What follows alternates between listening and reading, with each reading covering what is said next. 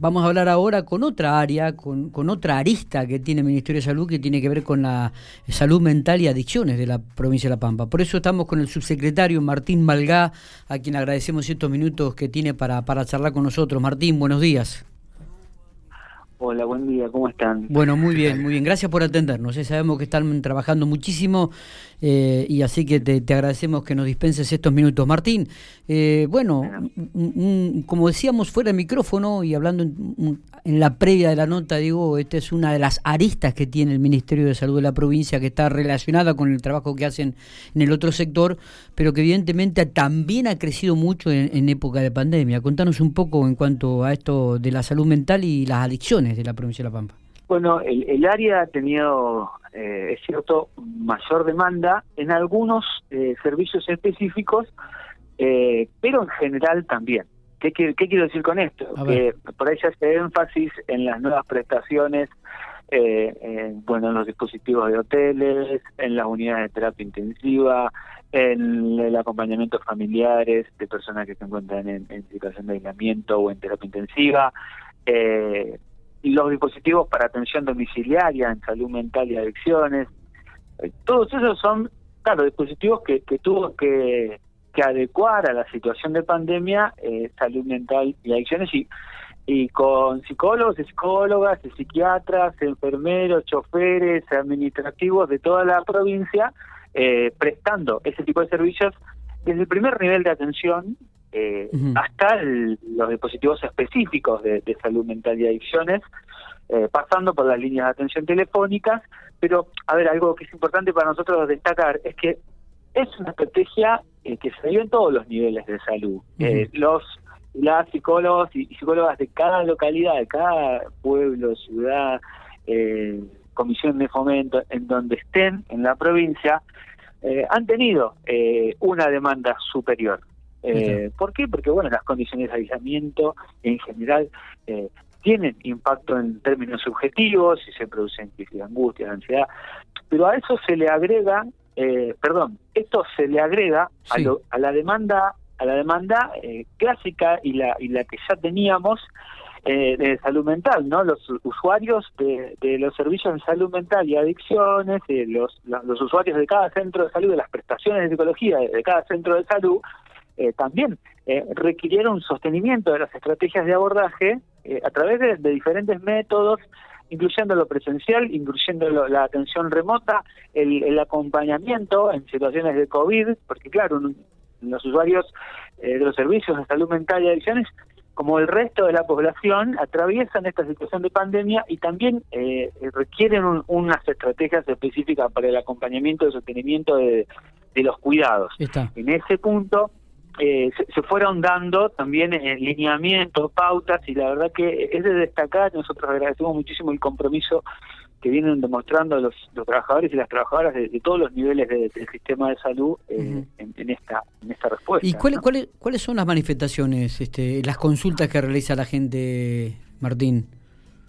Bueno, esto es el, caso a caso. La realidad es que eh, cada persona tiene su forma de, plantear eh, lo que lo que le ocurre, el sufrimiento psíquico eh, se expresa de diferentes maneras y es y es y es común que, que bueno que no podamos estandarizar una demanda. Muchas personas solicitan eh, asistencia psicológica en relación a, bueno, en las situaciones de angustia, de ansiedad, de tristeza, de, algún malestar.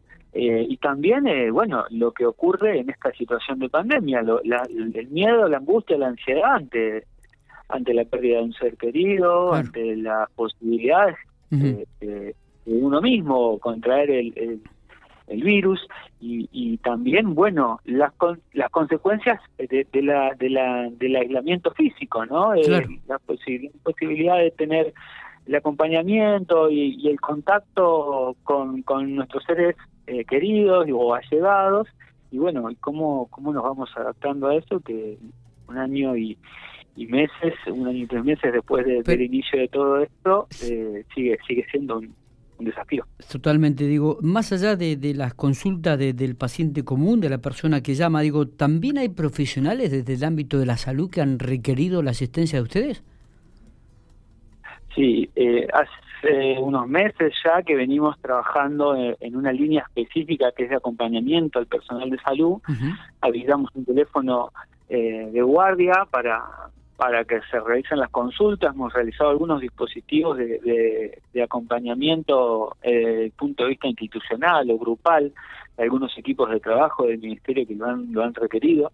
Eh, sí, es, es, es otra línea de trabajo que, se fue abriendo en el transcurrir de, la pandemia y que, bueno, eh, ha sido bien recibida y, y, ha sido, la verdad, reconocida por, las trabajadoras y los trabajadores que, que pudieron acceder a esta, a esta línea de trabajo.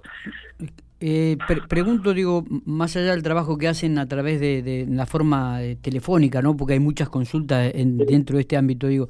Eh, ¿También trabajan en los hoteles? ¿Con, ¿Con, cuánto personal cuentan como para desarrollar este trabajo, Martín? Yo siempre lo, destaco en este punto.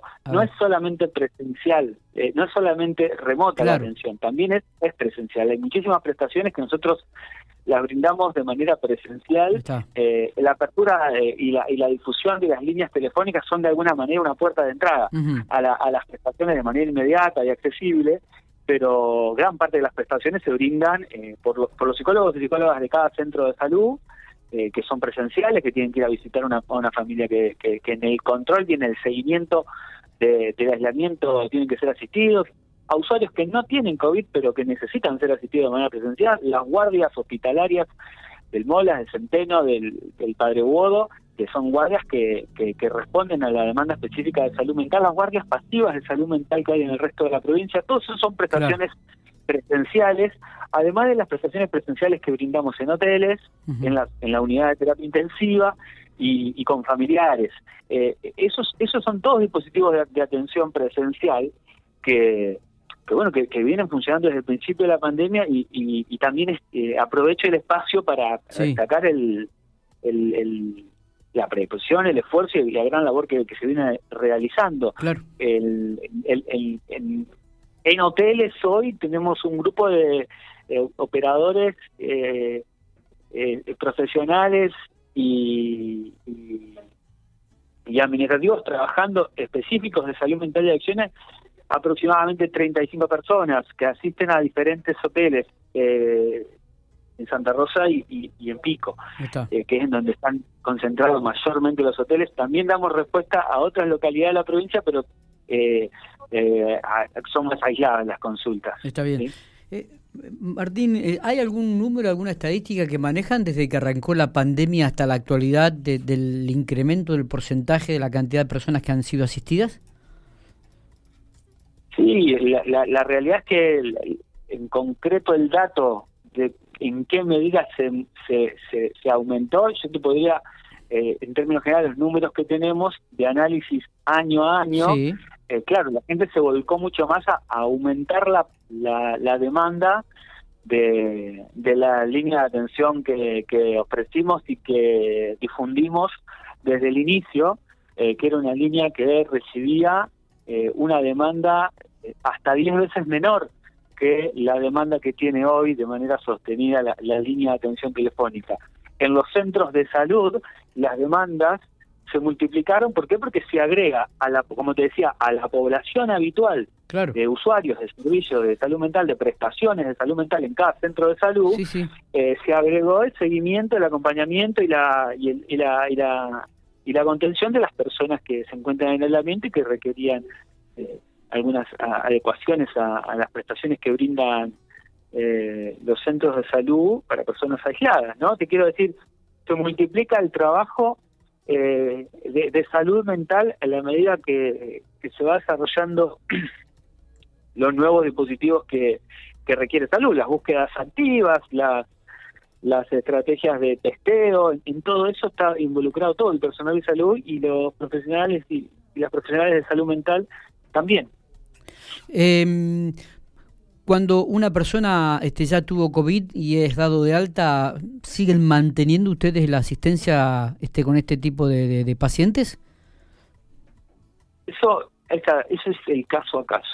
Hay ah, personas que solicitan asistencia en el marco de eh, poder atravesar el periodo de aislamiento y luego no hay un criterio eh, o una demanda de parte de esa persona para continuar el tratamiento y no es necesario. Hay casos que sí, hay casos que son, como te decía, usuarios frecuentes del sistema de salud mental y adicciones que, que sí que, requieren, ah, como lo requerían antes de, iniciar el, periodo de aislamiento.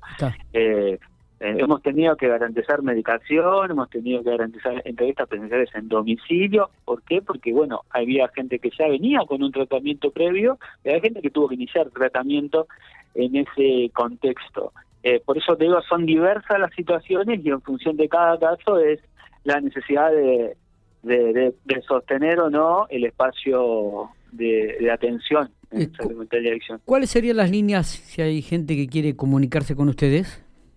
Las líneas son 132 y 136. Desde cualquier teléfono, sea celular o fijo, las 24 horas es gratuita, eh, pueden llamar de manera anónima y si van a requerir asistencia, eh, van a pedir un turno o se encuentran en una situación de urgencia, eh, por ahí, ahí, sí vamos a necesitar la información para poder localizar a la persona y, hacer una valoración más exhaustiva, pero pueden llamar de, manera anónima, de todas maneras, no, no es un requisito esto lo digo porque a veces, bueno, eh, facilita la, la accesibilidad, que, que, cada persona se pueda dar el, el, permiso, ¿no? Se pueda dar el que autorice a llamar y a consultar sin necesidad de ser identificado.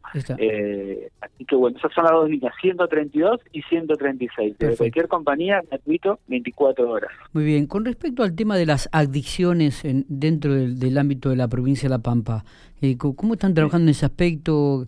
Este, ¿e-, ¿Es un trabajo también sostenido? ¿El número eh, crece también en, la medida que corren los días y los años o, esto se mantiene dentro de, la geografía provincial, Martín?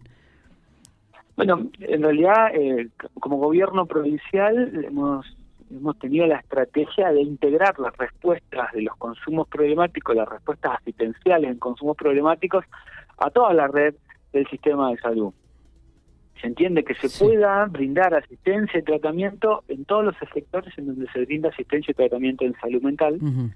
Eh, y eso nos permite pensar en diferentes niveles de, abordaje eh, en diferentes puntos de la provincia. En esa estrategia, fuimos, primero hicimos un, un, un diagnóstico de situación respecto de la accesibilidad que tienen las personas con consumos problemáticos a los servicios de salud.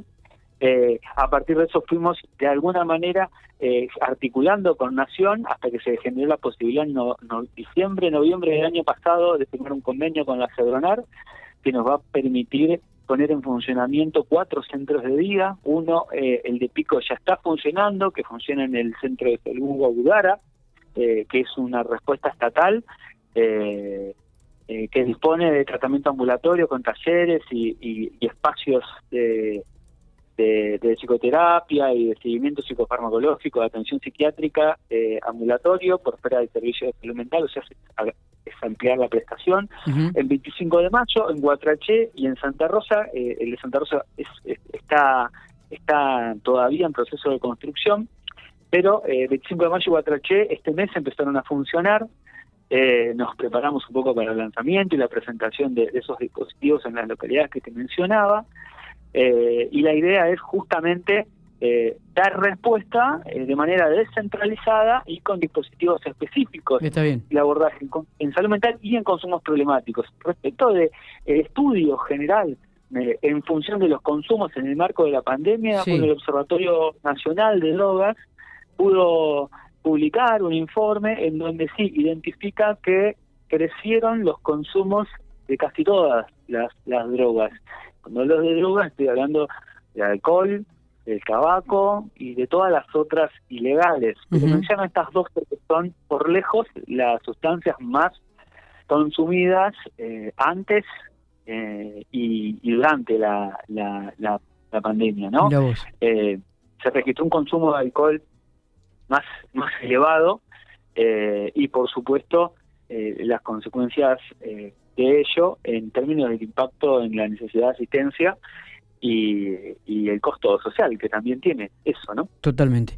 Martín, este, te agradecemos mucho estos minutos. No sé si nos queda algo pendiente o querés agregar algo más a lo que has manifestado, pero creo que hemos abarcado un poco este, el objetivo que queríamos, que era manifestar eh, el aumento en las consultas este, de salud mental que hubo en la provincia de La Pampa y por supuesto también en el tema de las adicciones en este último prácticamente año y cuatro o cinco meses que llevamos de pandemia. No, muchas gracias por el interés y bueno, reiterar esto, que, que pueden solicitar asistencia, acompañamiento, simplemente un espacio de escucha a las líneas 132 y 136 eh, y bueno, eh, nada más que eso. Muchas gracias por, por el interés y por el tiempo. muchas gracias a vos. Abrazo.